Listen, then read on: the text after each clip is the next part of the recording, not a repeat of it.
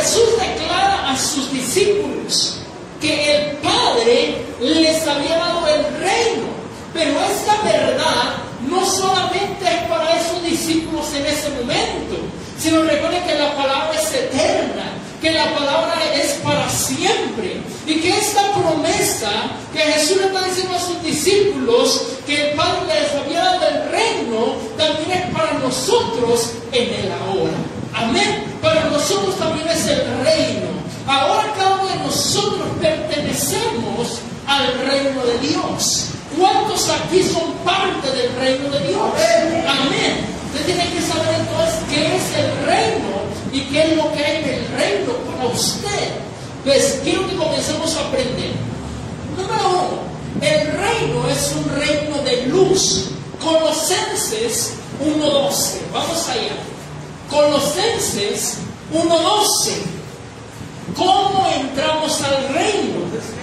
Colosenses 1.12. ¿Cómo se entra al reino? ¿Cómo es que ahora yo soy parte del reino? Miren lo que dice Colosenses capítulo 1, verso 12.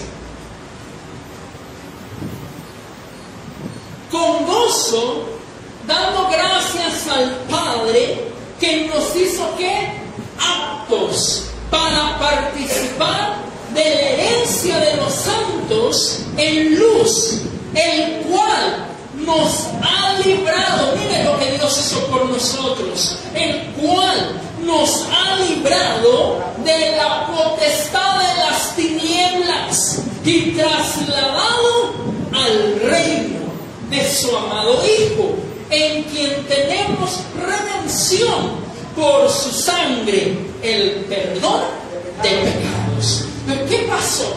¿Cómo es que ahora yo soy parte del reino de Dios, pastor? Bueno, lo primero que hay que entender es que usted estaba bajo la potestad de las tinieblas, al igual que yo. ¿Por qué? Porque éramos esclavos del pecado, porque éramos esclavos de nuestra naturaleza pecaminosa.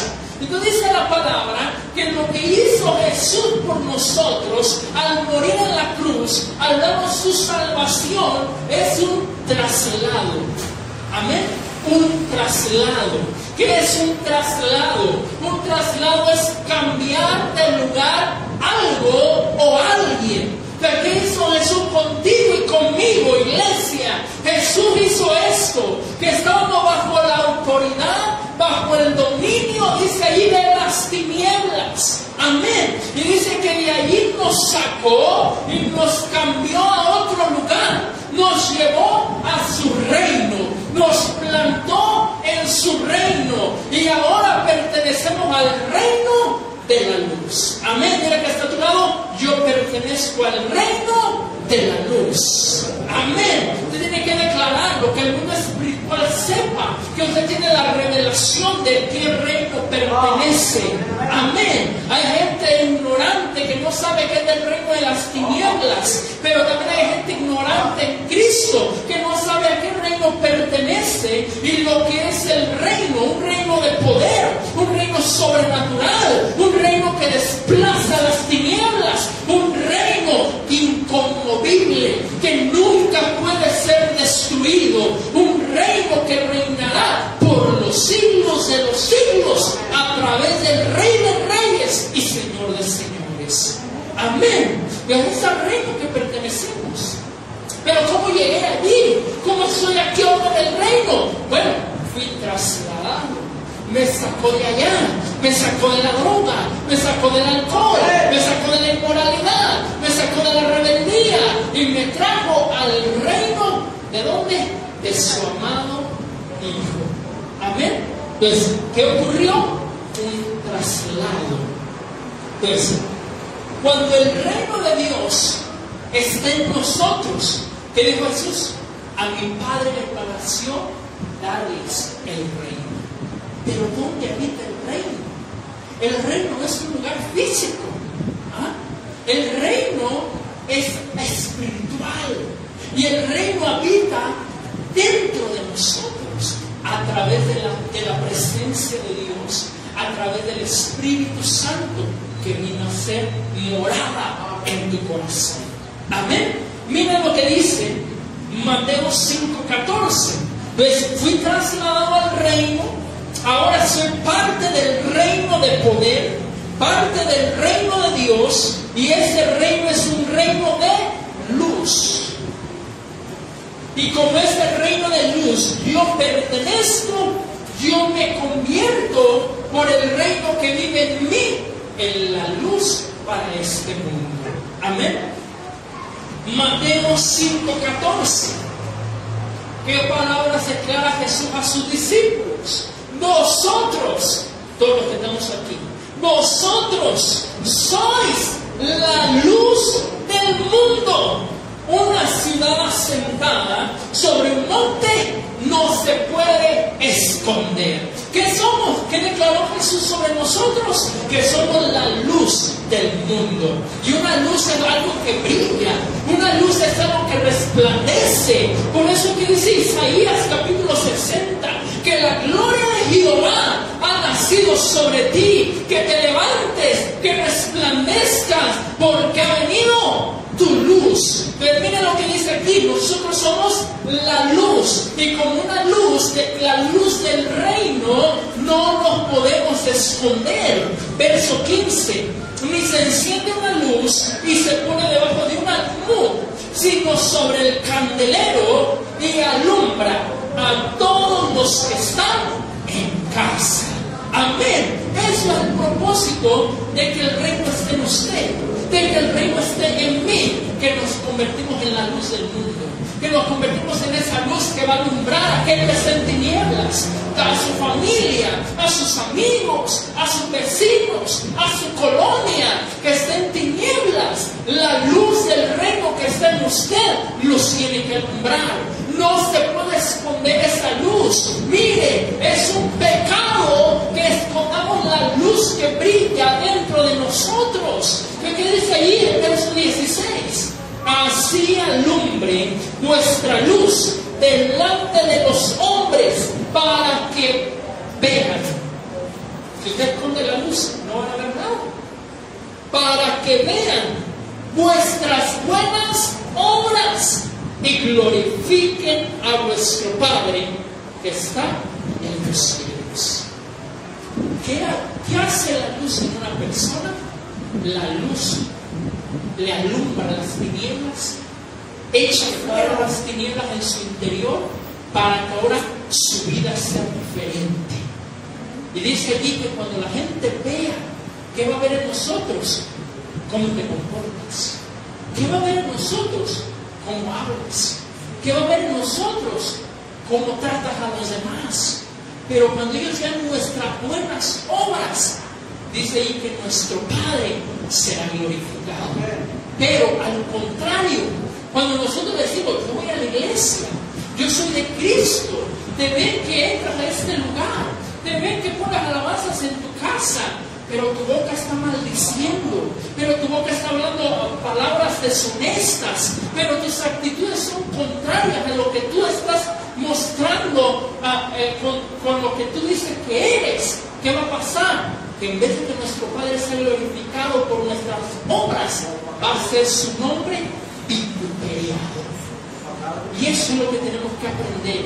Mira, tú tienes que aprender que nosotros como cristianos, como hijos de Dios, la gente nos eche el ojo. ¿Ah? En donde quiera que andemos.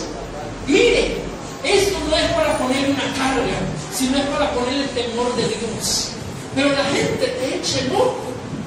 Y si tú dices, yo soy de Cristo, pero al rato te ven golpeando a tu esposa, te ven maldiciendo a tus hijos, ¿qué va a pasar? Mucha gente dice, para ser como él, para ser como ella, me, me quedo así. Mire, ¿qué pasa? Que los malos testimonios de los hijos del reino de Dios muchas veces apartan a muchos para que no lleguen al reino. ¿Ah? Un día le dijo Jesús a los fariseos, a los religiosos, les dijo, ni ustedes entran al reino, ni dejan entrar a los demás. No nos podemos convertir en un estorbo para que más entren al reino por tu conducta, porque tú estás actuando con hipocresía contrario, mira lo que Jesús dice de nosotros. Somos la luz. Alumbra, alumbra con esta luz que está dentro de ti, iglesia. Alumbra tu familia. Muéstrale que Cristo vive en tu corazón. Muéstrale que Cristo está cambiando tu vida. No te digo que eres perfecto, pero que Dios está cambiando tu corazón. Que antes odiabas a medio mundo. Que antes hasta tu rostro era un rostro de amargura y de coraje tiempo. Muéstrale lo contrario para que la luz alumbre todo tu alrededor. Amén. Pues quiero que entienda esto, te lo digo con todo el corazón. Filipenses 2.15. Aquí estamos llamados a brillar, a brillar en medio de las tinieblas, pero no a brillar para que nosotros seamos gloriados, no a brillar para que nosotros la gente diga, ah, mira, mira qué, qué santo, qué persona tan buena es fulanito, es fulanita. No, sino que nuestro brillar sea para que el Padre sea glorificado. Amén. Filipenses 2.15. Miren lo que dice la palabra. Para que seamos irreprensibles y sencillos o humildes. Otra palabra para sencillos es humildes. Usted tiene que aprender a ser irreprensible e y humilde. Amén. Una persona irreprensible es aquella persona que nadie la puede señalar porque algo malo está haciendo. ¿Ah? Y una persona humilde, una persona rendida a Dios. Es una persona que sabe que sin Dios no es nada. así debemos de ser nosotros, irreprensibles y sencillos. Hijos de Dios, sin. ¿Cómo? Sin mancha en medio de una generación maligna y perversa. Quiero que me entienda eso. Usted puede estar en medio del lodo sin revolcarse en él. ¿Ah? Usted puede estar en medio de personas que no conocen a Cristo y no ser como ellos. Dice que nosotros tenemos que ser hijos de Dios sin mancha en medio de esta generación maligna y perversa.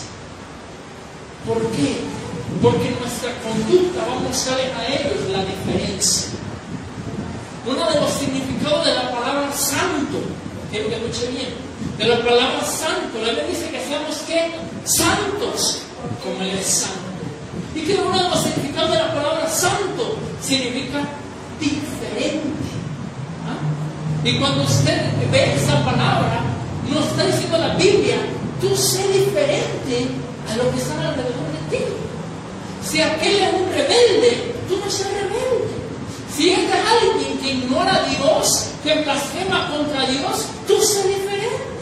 Si es alguien que se emborracha, alguien que adultera, tú sé diferente. Yo uso los significados de la palabra santo.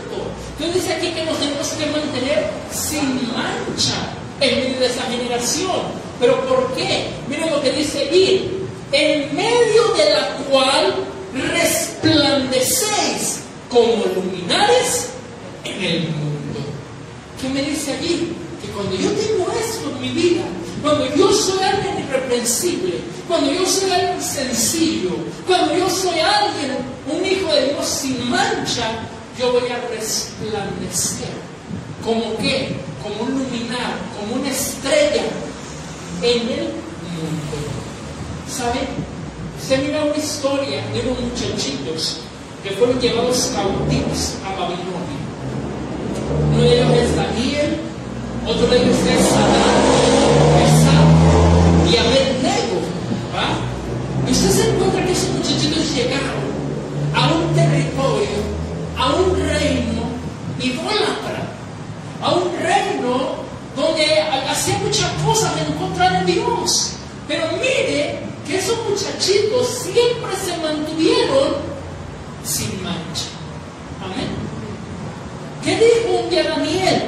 Yo no me voy a contaminar. A mí no me den vino. A mí no me den las carnes que comen aquí. Él se mantuvo sin mancha. Estaba en un lugar perverso, estaba en un lugar de gente mala, pero él se mantuvo santo. Pero usted cree que no se pueda, que en estos tiempos, aunque la tierra está llena de perversidad, aunque tus amigos abren basura con su boca, hagan cosas malas delante de los ojos de Dios, ¿creen que no puedes permanecer tú santo y sin mancha? Sí se puede, porque no lo haces con tu fuerza, lo haces con la gracia de Dios. Amén. Pero también tienes que decidirte. Tú tienes que decir, yo voy a permanecer santo. Yo voy a permanecer con un corazón que le agrade a mi Padre. Yo no voy a dejarme que los que me rodean me transmitan de su maldad, sino que yo le voy a transmitir de la luz que está en mi corazón. Amén. Amén. Le dijo Jeremías en estos términos, conviértanse ellos a ti y no tú a ellos. ¿Ah? ¿Qué más fuerte, la luz o las tinieblas? Y entonces, ¿por qué muchas veces las tinieblas te arrastran? Cuando la luz es más fuerte, cuando la luz es más poderosa. Si aquí estuviera oscura, que cuando yo prendo el foco, se abran las tinieblas. ¿Ah? Entonces, ¿qué tengo que hacer? Que se conviertan ellos a mí. Ellos no me van a arrastrar, el mundo no me va a arrastrar. Al contrario, el reino dentro de mí va a atraer a los que están allá hacia. Amén. Amén. Pero ¿qué pasa? Que estamos resplandeciendo. Tus obras no están llevando a que la luz empiece. Pues, vamos a continuar. Quiero que escuches. Para poder brillar por fuera, primero debemos de estar llenos de luz por dentro. Que muchas veces no estamos llenos de luz, todavía hay tinieblas en tu interior. ¿Cómo brillamos por fuera? Todavía hay rencores, todavía hay pecado en tu vida. ¿Cómo brillamos por fuera? Pues vamos a continuar. ¿Cómo entramos al reino? ¿Cómo entro, pastor? Evangelio de Juan, capítulo 3, verso 3. Eh, Jesús le va a decir esto a Nicodemo la forma como entramos al reino. ¿Cómo usted se hizo un ciudadano mexicano cuando usted nació en México? ¿Ah? Por el nacer en México, automáticamente usted es mexicano. Así mismo en el reino. Al nacer en el reino, usted se convierte en ciudadano del reino. No hay otra manera. Juan 3, verso 3. Respondió Jesús y le dijo, de cierto, de cierto te digo, que el que no naciere de nuevo no puede ver el reino de Dios. Verso 4, Nicodemo le dijo, ¿cómo puede un hombre nacer siendo viejo? ¿Puede acaso entrar por segunda vez en el vientre de su madre y nacer? No entendía Nicodemo. Mire, Nicodemo era alguien que conocía la ley, era alguien que conocía las escrituras, pero no tenía revelación. Era alguien que las palabras que Jesús le estaba diciendo, él pensaba que era algo literal. Y entonces dice el verso 5, respondió Jesús, de cierto, de cierto te digo, que el que no naciere de agua y del espíritu, no puede entrar en el reino de Dios. ¿Qué dirá, pastor? El reino de Dios será allá cuando ya me muera y yo vaya a vivir allá en aquel lugar. No, el reino de Dios ya es desde ahora, ya está aquí. El mensaje de Jesús fue, el reino de Dios se ha acercado. ¿Para que sí? Arrepentidos y creer en el Evangelio. Es decir, el reino lo trajo Jesús. ¿Para qué? Para que vivamos en Él desde ahora. Y el día que usted muera va a seguir viviendo en el reino por toda la eternidad junto al Señor. Pero desde ahora ya vivimos en el reino. Ya podemos experimentar un poco de lo que es vivir en el reino del Dios Todopoderoso. Pero ¿qué dice aquí? El que no naciere de nuevo. ¿Qué pasa? Que esto no se trata de religión.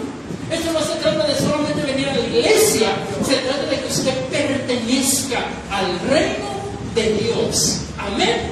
Usted puede decir, pastor, yo voy a la iglesia del Rey Jesús. Sí, pero la pregunta es, ¿perteneces al reino de Dios? En la iglesia, mira que Jesús habló pocas veces de la iglesia, pero cientos de veces del reino. ¿Por qué? Porque la iglesia es parte del reino, pero no es el reino. Somos parte del reino.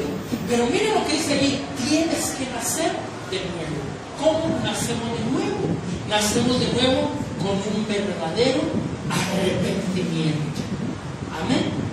Cuando usted arrepiente de corazón, cuando usted pide perdón a Cristo por todos sus pecados, por todas sus transgresiones, y que de corazón lo hace y abandona la vieja vida, usted nace de nuevo. ¿Y cómo yo sé, pastor, que nací de nuevo? Porque ahora experimentas el reino de Dios. Porque ahora el Espíritu Santo vive en ti. ¿Cómo tú sabes que el Espíritu Santo vive en ti? Porque es el que ahora te guía. Porque es el que ahora te habla. Tú vas a hacer algo que está mal y el Espíritu Santo te para. No lo hagas. Sientes aquí adentro el sentir. Escucha la voz del Espíritu en tu interior. Porque ya eres parte del reino de Dios. ¿Ves cómo no es una religión? El reino de Dios no es una religión.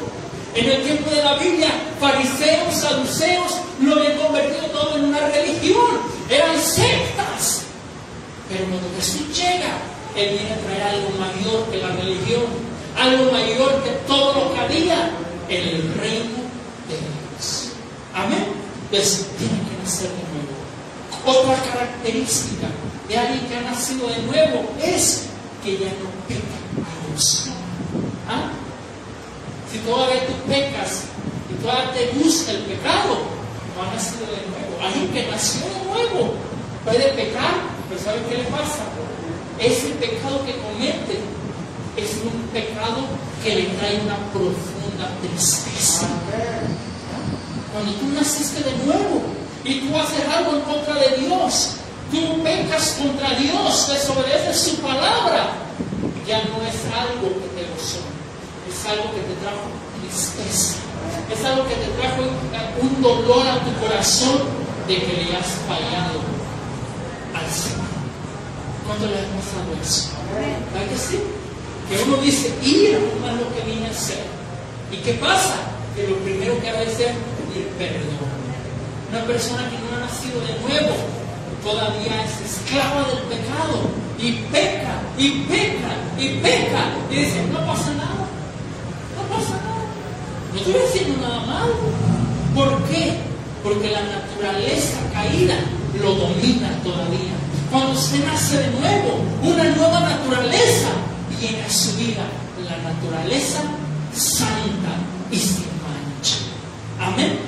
Pues, quiero que vaya a Tito 3.4.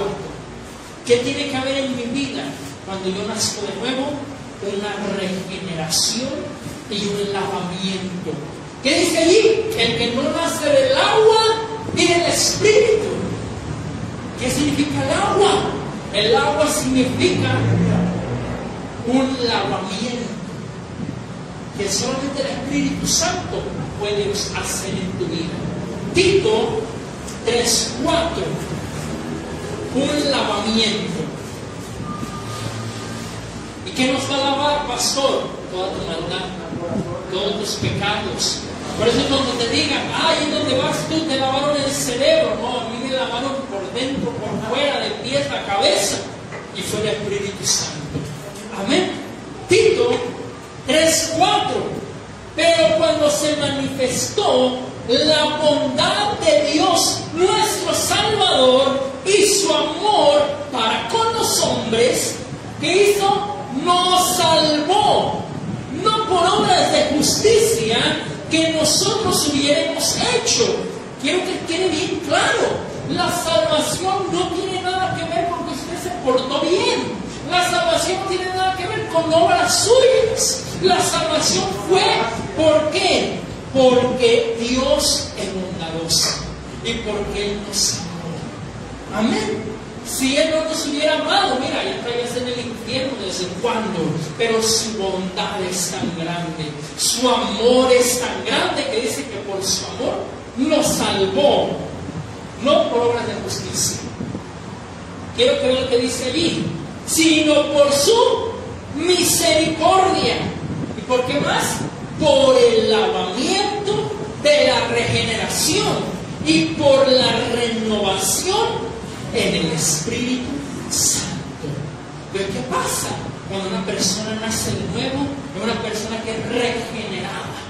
Es una persona que quiero que escuche bien, es lavada. Amén. ¿Quién la lava? El Espíritu Santo.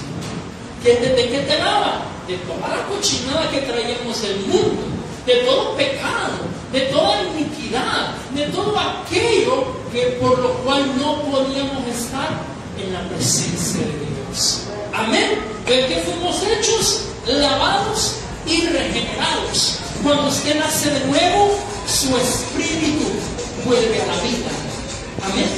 Y cuando el espíritu vuelve a la vida, entonces usted puede tener una relación con Dios. Alguien que tiene el espíritu muerto no puede tener una relación con. No lo siente, no escucha su voz, porque solamente alguien que nació de nuevo puede ver el reino de Dios. Amén. Pues vamos a continuar. Pues al nacer de nuevo, el Espíritu Santo viene a vivir en nosotros y se establece el reino de Dios en nuestra vida. Vamos a ver dice Lucas 17:20. Lucas 17:20.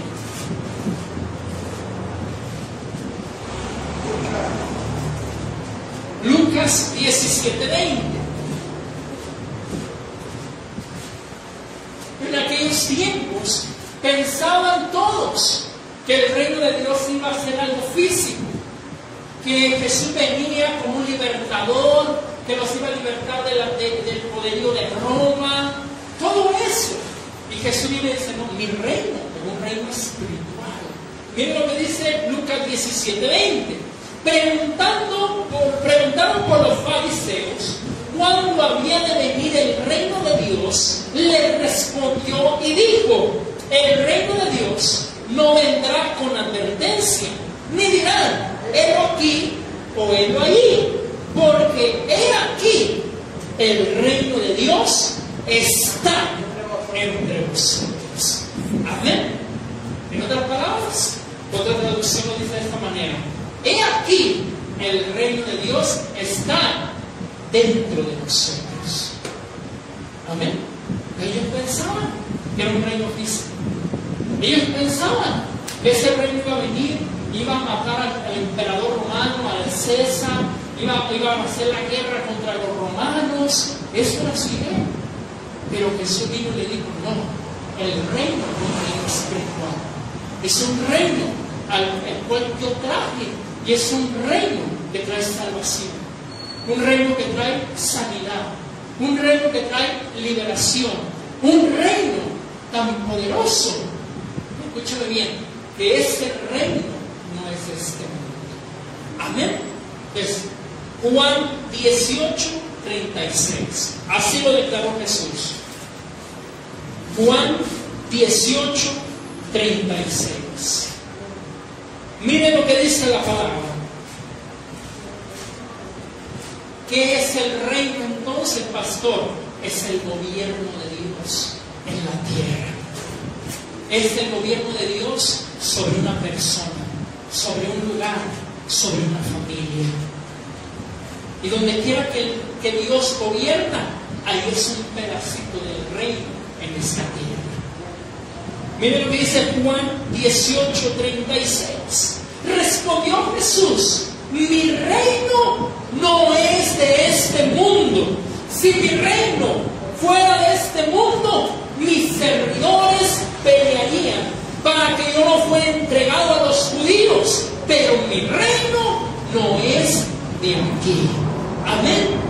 Si el reino, de, reino de Dios fuera algo terrenal, en ese momento, como dijo Jesús, ya millones de ángeles hubieran venido a pelear por mí. ¿Para qué? Para que no me crucifiquen. Pero mi reino no es de aquí. Amén. Es un reino invisible.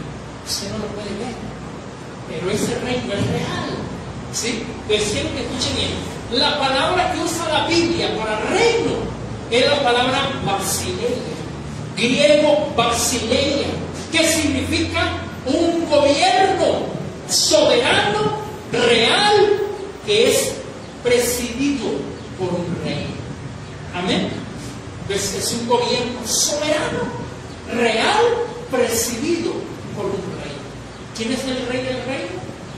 Jesucristo. Amén. Pues mire lo que dice Apocalipsis 19, 16. No existe reino que no tenga reino. Si usted ha visto las películas de reyes, en los reinos hay algo llamado la soberanía. ¿Qué es la soberanía?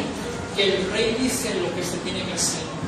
Nadie le dice al rey qué puede hacer o qué no. El rey dice, yo quiero matar a este, lo mata. El rey dice, yo quiero darle este puesto a este, lo hace. Porque es una soberanía. Y una soberanía que dice de la última palabra, nadie más. Pues, mire lo que dice Apocalipsis 19, 16. La revelación de Juan al ver a Jesús. Y en su vestidura y en su muslo tiene escrito este nombre y hasta en mayúscula, ¿verdad sí? Rey de reyes y Señor de señores. Pero no existe reino que no tenga un rey. Y en el reino de Dios tenemos un rey, pero no solamente rey, sino el rey de reyes, Señor de señores. Amén. En otras palabras, Él es el más alto.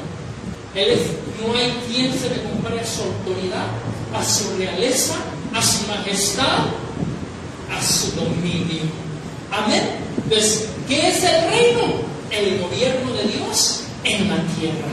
Donde llega el reino de Dios, toda la oscuridad debe de desaparecer porque no pueden habitar juntos la luz y las tinieblas. Amén. Ahora, ¿cuál es nuestro trabajo? Ya el reino es en mi pastor. Ya el reino, yo soy parte del reino. Bueno, nuestro trabajo es expandir el reino. Amén. ¿Qué hacemos cuando evangelizamos? ¿Sabe qué usted está haciendo?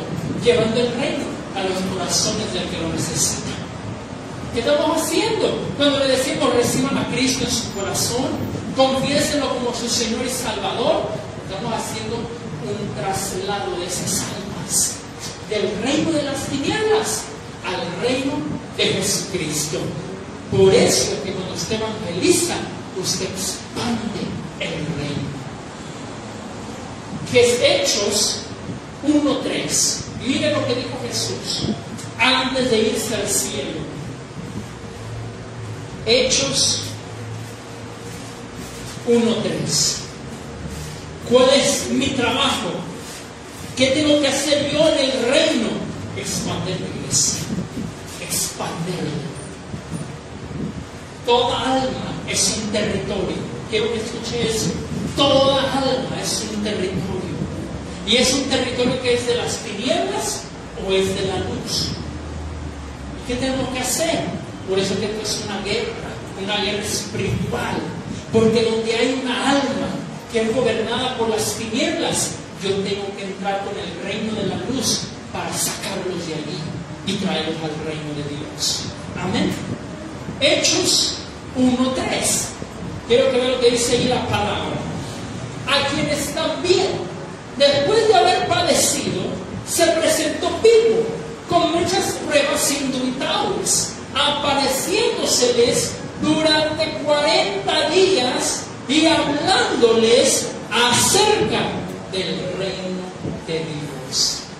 Cuando Jesús resucita, dice que todo se quedó aquí 40 días. ¿Y qué hizo en esos 40 días? En esos 40 días lo que hizo fue entrenar, instruir y preparar a los discípulos en las cosas del reino de Dios. ¿Para qué? Para que pudieran llevarles a todos lugar.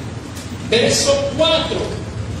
Y estando juntos, les mandó que no se fueran de Jerusalén, sino que esperasen la promesa del Padre, la cual les dijo, oíste de mí.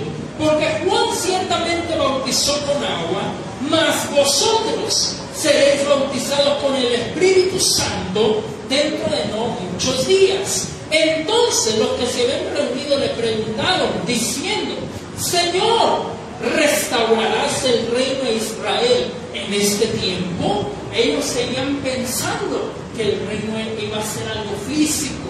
Verso 7, y les dijo, no les toca a vosotros saber los tiempos o las sazones que el Padre puso en su sola potestad, pero recibiréis poder cuando haya venido sobre vosotros el Espíritu Santo y me seréis testigos en Jerusalén, en toda Judea, en Samaria y hasta lo último de la tierra. Son las palabras de Jesús antes de Dios. ¿Qué vemos en estas palabras? Que Jesús dice, miren, yo me voy, pero ustedes van a continuar mi trabajo. Yo vine y acerqué el reino a la tierra. Ya lo traje. Ahora a ustedes les va a tocar expandir. ¿A dónde? Primero en Jerusalén, después en Judea, después en Samaria y hasta lo último de la tierra. Entonces, ¿qué entendemos por eso? Que lo que Jesús dijo fue, les doy mi Espíritu Santo les doy mi poder sobrenatural. ¿Para qué? Para que donde vayan peleen con el reino de las tinieblas y expulsen las tinieblas de los territorios. Amén. Pues quiero cerrar con eso. La iglesia tiene una misión. ¿Cuál es su misión? Expandir el reino de Dios en la tierra. Por lo tanto, toda la agenda de la iglesia, todo lo que se haga en la iglesia, tiene que tener este propósito y este objetivo, expandir su reino. Amén. Les vamos a cerrar. ¿Cuáles son los atributos del reino de Dios? ¿Cuáles son las características? ¿Qué lo define?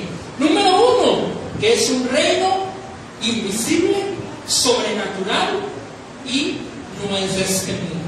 Ya lo vimos. Número dos, que es un reino de poder donde se manifiesta en la tierra salvando al pecador, sanando al enfermo y liberando a todos los que el diablo tiene bajo prisión. Vamos a ver primera de Corintios 4:18. Primera de Corintios 4.18. ¿Cómo es el reino? Un reino de poder. Por eso es que Pablo, el apóstol Pablo, donde quiera que iba, llevaba el reino y se manifestaba salvando, sanando, liberando el reino. Mire lo que dice. 1 Corintios 4.18 mas algunos están envanecidos, como si yo nunca hubiese de ir a vosotros. Pero iré pronto a vosotros, si el Señor quiere, y conoceré no las palabras, sino el poder de los que andan envanecidos. Porque el reino de Dios no consiste en palabras, sino en poder. Amén. Miren lo que dice. ¿Qué estaba pasando? En la iglesia de Corinto había muchos predicadores, había maestros que enseñaban la ley, las escrituras, pero no tenían el poder de Dios. Era gente envanecida. Y eso pasa todavía hoy. Gente que, mire, tiene un conocimiento de la Biblia tremendo. Tremendo se la saben al derecho y al revés, del Génesis al Apocalipsis, pero no manifiesta nada. ¿Ah? ¿Vieron qué pasó en ese momento? Y dice el apóstol Pablo, a ver, a ver, yo iré pronto esos envanecidos. ¿Por qué estaban envanecidos? porque tenían la cabeza llena de conocimiento. Pero dice el apóstol Pablo, yo no quiero saber que muchos saben. Yo quiero saber si tienen el poder. ¿Por qué? Porque alguien que pertenece al reino, una de las cosas que tiene es el poder de Dios. ¿Y cómo se conoce a alguien que pertenece al reino?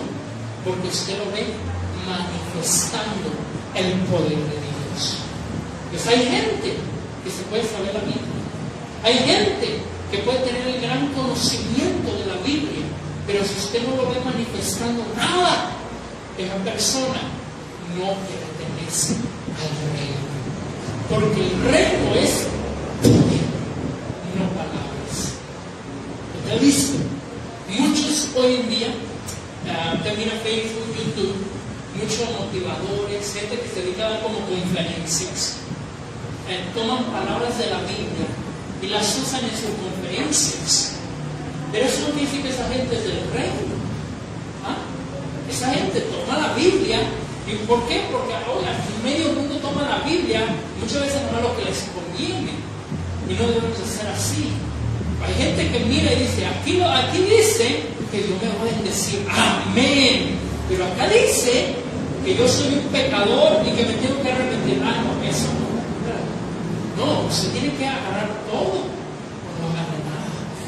Amén. La Biblia dice, no le quites ni le pongas. Entonces, ¿cómo usted conoce a alguien que pertenece al reino? Porque no es palabras, el reino es poder. Amén. El Hijo del reino tiene el poder sobrenatural para enfrentar un demonio, para enfrentar la enfermedad, para enfrentar los obstáculos que se le vengan. Pero ¿sabe también para qué? El reino está dentro de él y puede llevarse a alguien más. Usted no puede llevar el reino a alguien más si no pertenece a él. ¿Cómo usted va a darle a alguien lo que no tiene? Amén. Pues el reino de Dios es poder, no es de hablar, no es de tener conocimiento.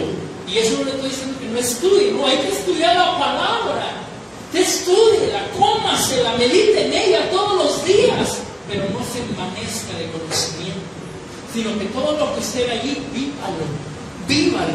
Mire, cuando yo conocí el Evangelio y yo miraba que decía que Jesús echaba fuera los demonios, yo decía, oye, quiero eso. Yo miraba que decía que Jesús sanaba a los enfermos. Yo decía, quiero eso. Cuando yo miré que decía allí que Jesús eh, llevaba el Evangelio a todas las aldeas, llevaba el Evangelio a todos los perdidos. Yo dije, yo quiero vivir eso. La Biblia es para vivirla, no para sabérsela solamente de memoria. ¿De qué te sirve sabértela de memoria si lo, si lo que lo tienes que hacer es experimentar? Amén. Experimentar. Cuando usted tiene ese deseo de experimentar la palabra, usted va a ver el reino en acción. Usted va a ver las manifestaciones del reino en su vida. Si usted se queda con la Biblia solamente aquí, o aún aquí, pero no la manifiesta afuera, se convierte en un religioso como lo eran los fariseos. Es un tipo de los fariseos. Hagan todo lo que ellos dicen. Háganlo. Pero no imiten lo que ellos hacen. ¿Por qué? Porque ellos no manifestaban el reino. Ellos solamente tenían el conocimiento, pero no vivían en el reino. Pues, quiero cerrar ya para terminar. ¿Cómo es el reino? Hebreos 12:28. Hebreos 12:28. Y ustedes traen con esta palabra, que es la palabra inconmovible. Así que, recibiendo nosotros un reino inconmovible.